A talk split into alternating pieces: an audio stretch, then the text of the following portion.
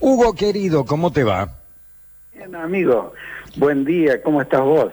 Hugo se debe estar acostando tarde, porque como es un estudioso, debe estar hasta las 12, una de la mañana, una y media de la mañana, viendo, escuchando, observando, viendo cosas que están ocurriendo en otros lugares del mundo, para después intentar hacer comparaciones, etcétera, etcétera, etcétera. ¿O no es así? Es así, pero hasta más tarde. Fíjate vos de que hay un montón de trabajos que por, por cuestiones horarias de, de, otros continentes llegan y estaba, por ejemplo, evaluando siete u ocho trabajos que habían salido sobre el tema este de por qué persiste después de lo que es los convalecientes, por qué después de que han superado la enfermedad todavía le da positivo los análisis. Y todos coinciden, que es lo que charlamos con vos en algún momento del programa, de que son fracciones, restos del virus o, falsos positivos, o sea que realmente eh, la historia natural de la enfermedad es de que uno se contamine, la supere y quede circulando en su organismo un anticuerpo, pero no es que vuelva nuevamente a caer o que haya una reactivación. ¿Eso se ha probado ya de que no hay rebrotes en las mismas personas? Digamos, una persona que se mm. enfermó de COVID-19 pasa la enfermedad, supera la enfermedad de distintas maneras, algunos lamentablemente con asistencia respiratoria y otros no, casi de manera sintomática, ni se dan cuenta que la tienen, pero una vez que la tuvieron ya no vuelven a enfermarse. Eso es lo que han salido en los nuevos trabajos que han comprobado esto, simplemente dicen que si da positivo el análisis, lógicamente ninguno tiene síntomas, pero si da positivo el análisis es porque son fracciones que han quedado circulando del virus y si dan positivo y no encuentran fracción del virus es porque está mal o está saliendo falsa positiva la prueba. Y, pero y, no contagian a pesar de que tienen todavía partículas del virus en, en su cuerpo, ya no contagian. No, no, no, no, no, no, no. Por eso, viste que siempre cuando hay una persona muy conocida, de pronto dice qué es lo que ha pasado. Sucede con artistas o con algún futbolista o algo por el estilo, entonces todo el mundo decía qué es lo que sucede acá. No, pero son son centros de investigación muy serios, o sea que por lo menos a hoy eh, está bastante claro el panorama. Hugo, te traigo a Córdoba. A ver. Eh, caso italiano. Eh, italiano con algunos puntos con el pediátrico del niño Jesús y alguno con Ulton, digamos. El, el laburo de ustedes, los médicos, que no es en un solo lugar, que para parar la olla tiene que trabajar en tres o cuatro lugares distintos, ¿Y se están tomando todas las medidas necesarias o estamos aprendiendo también a medida de que esto va avanzando para que no ocurra esto de que haya tantos eh, médicos, enfermeros, camilleros, o sea, los que están en la primera línea de la batalla con bajas? Sí, realmente hay una tristeza lo que ha sucedido, Beto, una tristeza, una pena inmensa, porque realmente lo que ha sucedido ha sido un cachetazo eh, tan bien que íbamos, tan, tan armoniosamente, tan controlado todo, que de pronto eh, tener que cerrar una entidad pública que, que, es un efector de salud que brinda tantas posibilidades a, la gente, a sus asociados y demás. Y de pronto lo que acabas de mencionar vos, que como los sueldos no son suficientes, hay médicos que trabajan hasta en tres o cuatro lugares en el día.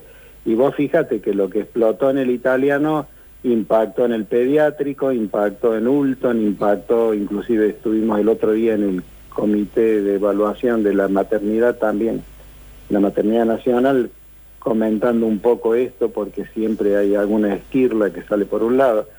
Entonces eh, es muy triste, muy triste porque estábamos muy bien y ahora hay que, hay que cerrar manzanas de un barrio, evaluar toda la parte noroeste Sí, es un, un tropiezo que realmente nos, nos, ha dejado perplejos, ¿no? ¿Y por qué ocurre esto? ¿Porque no se toman las previsiones? ¿Porque no tienen los insumos para poder hacer correctamente su trabajo? ¿O porque lamentablemente es tremendamente contagioso esta enfermedad y los que están en primera línea corren este riesgo, tengan lo que tengan? Mira, eh, evidentemente por algún lugar se filtró. Eh, cuando uno no, no está constantemente atento a lo que sucede, eh, o porque toca algo que no debe no debió haber tocado, o porque no se lavó las manos en un momento determinado, porque no desinfectó tal cosa. Yo te voy a contar cómo es la contagiosidad o la potencia de contagio que tienen los virus en la historia de la humanidad. El virus que más contagia prácticamente de 1 a 15 es sarampión. Después le sigue viruela. Después le sigue un primo hermano de este, que es un SARS, el famoso SARS, aquel que atacaba pulmón, un coronavirus. Y después viene este. O sea que si está cuarto en la historia de la humanidad en su poder de contagio, lógicamente hay que ser muy precavidos, porque lógicamente esto no, nos puede llevar a, una contaminación no únicamente personal, sino que ya sabemos que si es personal, de acá viene tres más, de los tres más de progresión geométrica, y uno solo que empezó en un lugar puede terminar, si lo dejas sin controlar, 50.000 personas. O sea que evidentemente algo ha pasado.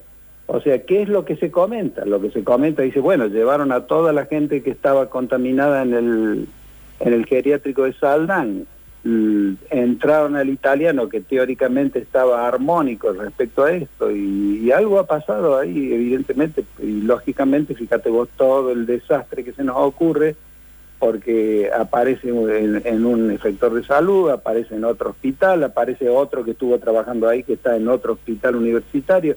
O sea que, lógicamente, es muy amplio, pero es muy amplio por esa capacidad de, filtrable que tiene el virus. Eso hay que entenderlo, es una cosa microscópica que puede ir en ropa, que puede ir en mano, que puede ir en, metal, que puede ir en papel, que puede ir en cualquier lado, aparte de quedarse suspendido en, el aire, aparte de quedarse en el piso, aparte de volver a sustentar y volver a subir a las dos horas por leyes térmicas.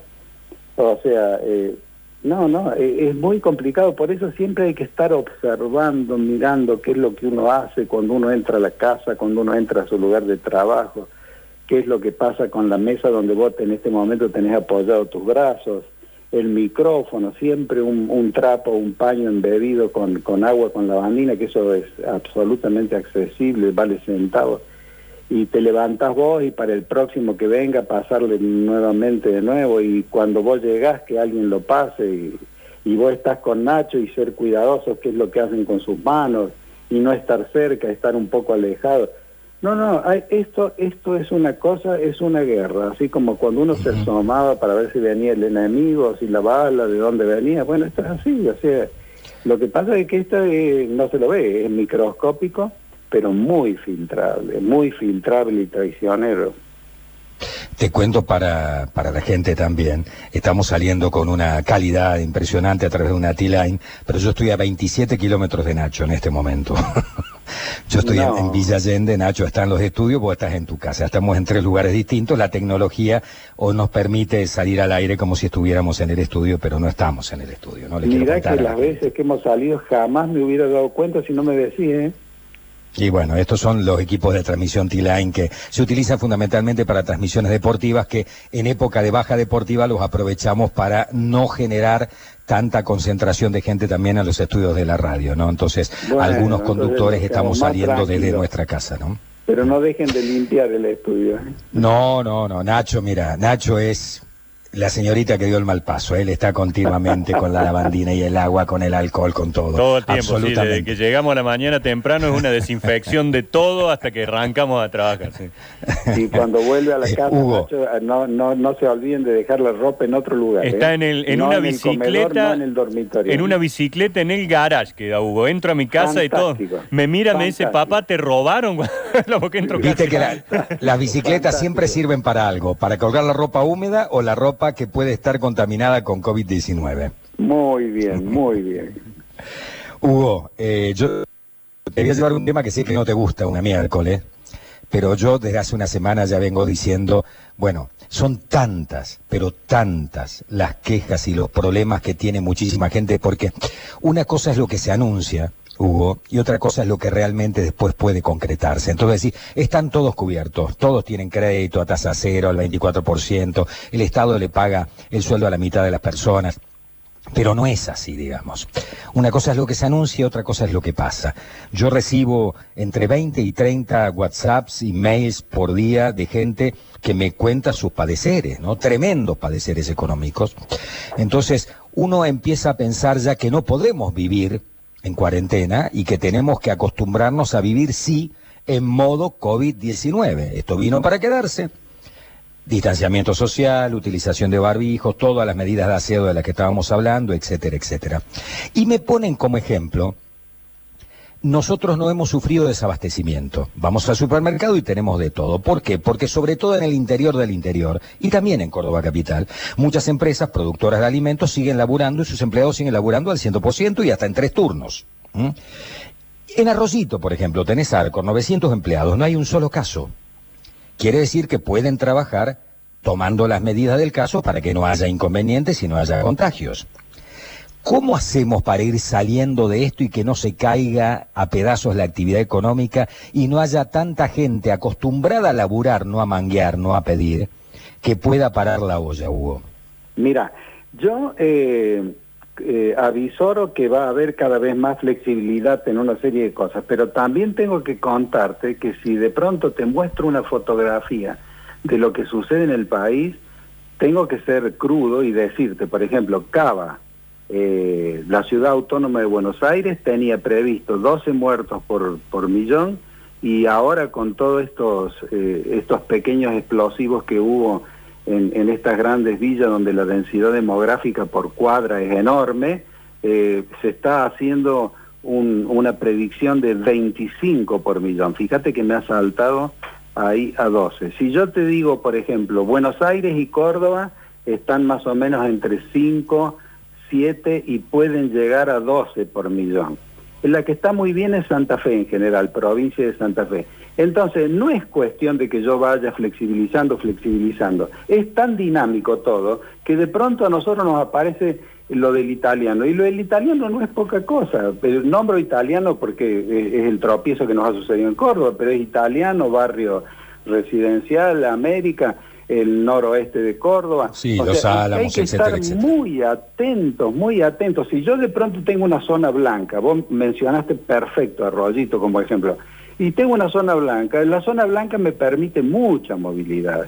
No hay ninguna duda, siempre con precauciones, pero me permite mucha movilidad. Pero si yo tengo una zona roja y empiezo a abrir de un lado, empiezo a abrir del otro, la zona roja está teñida y la tinción me va para el otro lado. O sea que eh, es muy filtrable, es un virus traicionero filtrable, filtrable. Vuelvo a insistir, en la historia de la humanidad son cuatro los más filtrables y este es el número cuatro. O sea que hay que estar muy... Te doy vuelta al análisis. ¿Cómo? Te doy vuelta al análisis. Te voy a dar vuelta al análisis. Eh, de hecho, yo ayer fui aquí a mi ciudad, a Villa Allende, día martes, eh, día lunes, perdón, un día común, como si hubiera sido un día de diciembre o un día de noviembre o un día de junio. La gente circulando, cero controles en la calle. Como el, al intendente se le ocurrió con los concejales hacer una ordenanza eh, no del todo amplia y después no se rectificó, no es obligatorio el uso de barbijo en Villa Allende, es aconsejado. Entonces mucha gente no usa barbijo en Villa Allende. Eh, y digo, de hecho, se está llevando adelante una flexibilización. No hay problema. Salen a la calle, la están pasando mal, salen a la calle, abren sus negocios, no hay controles.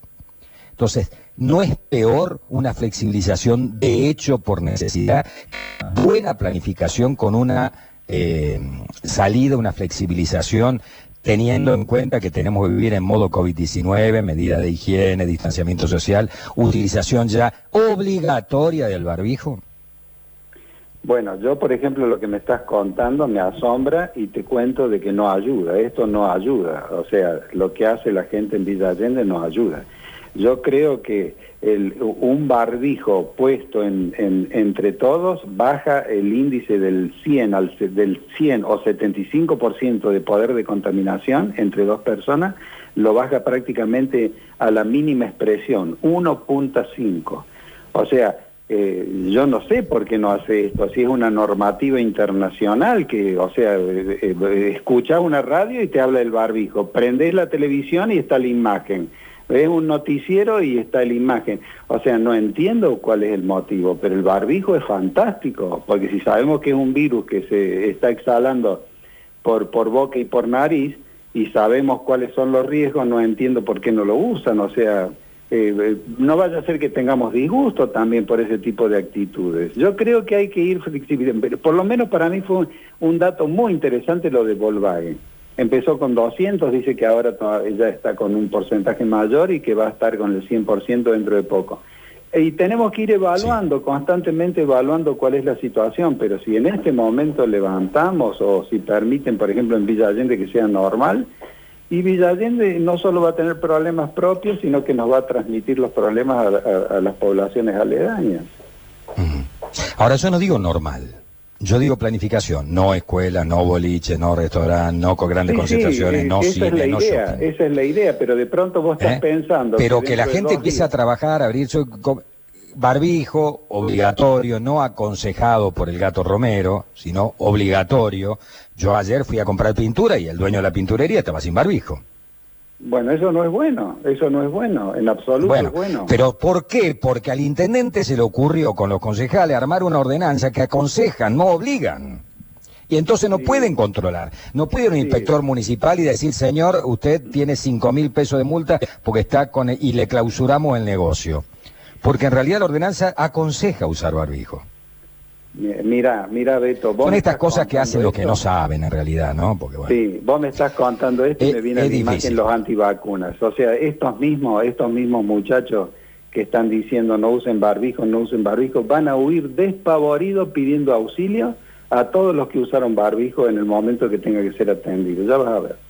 Y lo peor es que estos negligentes van a ser los que van a ocupar las camas críticas y los respiradores. Y es la historia, es la historia de siempre, el indolente, el imprudente, es la historia de siempre. Pero... Es un mundo difícil. ¿Vos crees que a partir del lunes se puede empezar eh, a flexi... Bueno, vos fíjate lo que ya hizo Jujuy, ¿no? Jujuy hasta los shoppings abre pero con distanciamiento social, con utilización obligatoria de barbijo y con la medida de higiene eh, y con una fuerte campaña, fortísima campaña. Ahora somos hijos del rigor, ¿eh? Se cansaron de clavar multas por no utilización de barbijo y ahora ayer yo vi un programa de Buenos Aires que tenían una cámara clavada en la peatonal y pasaba la gente eh, y no hubo uno solo que no llevara barbijo. Somos hijos del rigor. Absolutamente, absolutamente, siempre es historia argentina esa. ¿Eh? pero creo que se va a flexibilizar, o sea, poquito a poquito se va a ir largando, ya por lo menos los colegas que, siempre nos comunicamos ya dijeron de que esa es la idea, pero va a ser muy controlada. Y te cuento más, llegado el momento, si hay de pronto algún salto del virus, se va a dar un paso atrás de nuevo. Bueno, eh, eh, tiene que quedar esa ventana abierta, claramente, ¿no? Vamos para adelante. Si vamos para atrás, volvemos, retrotraemos todo. No hay que tener vergüenza ni miedo a hacer eso. Me parece que tiene que así. Ahora, depende lo que tiene que entender la gente. Yo sé que nosotros tenemos un público muy calificado. La gente tiene que entender que esto, señoras y señores, ni siquiera ya depende del Estado, depende de nosotros, de nuestro comportamiento. Ya toda la información está sobre la mesa. Todos tenemos la información. Depende de nosotros si nos va a ir bien o no va a ir mal. Exactamente, la, la, responsabilidad compartida. Así es. Hugo, como siempre, un gustazo y gracias por todo lo que haces. No, por favor, un abrazo para vos, para Nacho, realmente es muy agradable hablar con ustedes.